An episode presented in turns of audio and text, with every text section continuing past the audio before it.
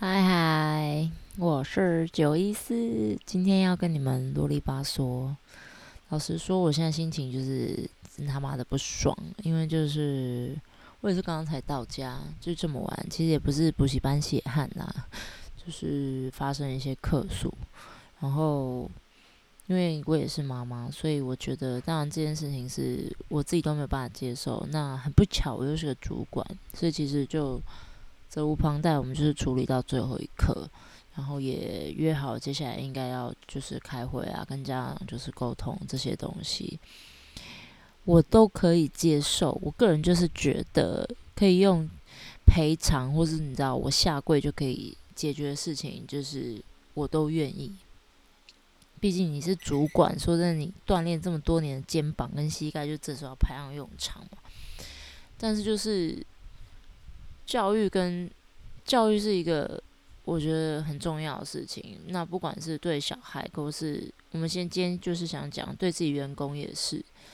那我的团队就是人不多不少，也是十几个，那都是女孩子这样子。那今天发生事情的时候，当然主要的出包的老师就是已经哭到一个不行，然后很自责，然后一直一直道歉，然后也真的是一句话都没有说，也都没有。逃避也没有找借口。那我本身是七年级的，我觉得我没有在，你知道，我不想要占就是八年级怎么样？可是就是现在状况是，其实找工作没有这么难。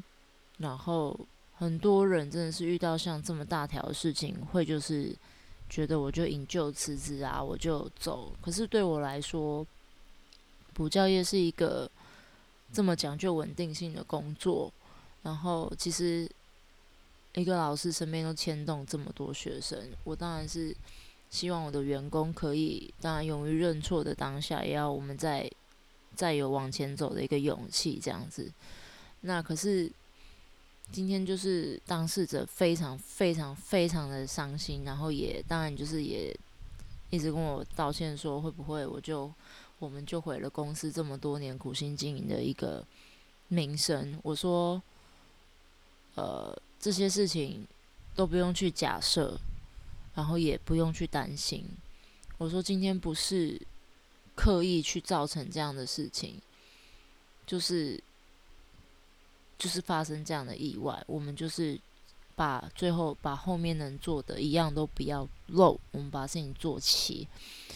那我跟我的团队就是一直在想办法去弥补这样的一个错误，可是呢，总公司也就是所谓的好高高层啊，我真的是气到一个差点爆掉，劈头打来，当然生气是我可以接受嘛，可是就讲话方式，我想说我们是教育业吧，然后你怎么样都是不是？就是他讲话的方式，他是直接 judge 我的员工说，真的很没脑袋啊，这些话，哦，听到真的很伤心。我是陪着他们一起在第一线跟这样鞠躬道歉的人，我看到他们的眼泪，我感受到他们的愧疚。这跟教育小孩是一样的想法，所有的告诫跟教育性比较严厉的口气，都是在事情发生之前。去做处理，真的发生了。如果当事人有因为这样子感到愧疚，然后产生想要去进步或是改善的动力，其实就是这就是达到了一个所谓处罚的目的嘛。那我的员工今天已经，只是他没有在我面前跳楼给我看的，就是是直接是这个状态的。那今天所谓的好高高层没有给我任何的 support。只是叫我一直跟他们报告发生什么事情，然后当然，可能我在业界比较久，但我不是说这种是小事，可是我有应对应对的，就是当然有一些应对的方法，可是就是提出来之后，也没有 focus 在跟我讨论这些方法上面，就是一直 judge 我的团队，然后彻底的体现了所谓什么叫一百减一等于零这件事情。当你做了再多对的事情，你一件错事，真的就是可以归零。我跟我的 team 说，归零很辛苦，但归零就要重新开始。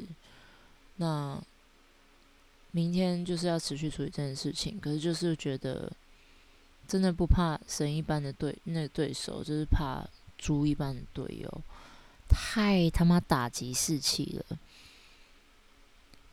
我现在就是愤恨不平，就很想要，我也想要做点什么这样子，可是就是可能就是要等事情告一段落吧。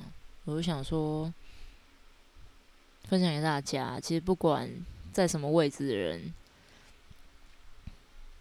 脑袋里面东西很早以前就定型了，所以教育真的很重要。然后。勇敢这件事情，不管在几岁都很难。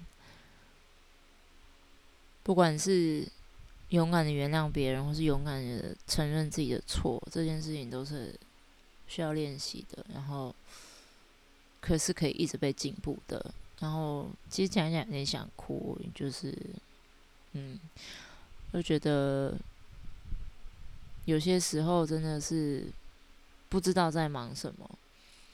而且其实处理到后期，家长其实情绪有缓和下来，反反而是内部的方式，我很不能接受。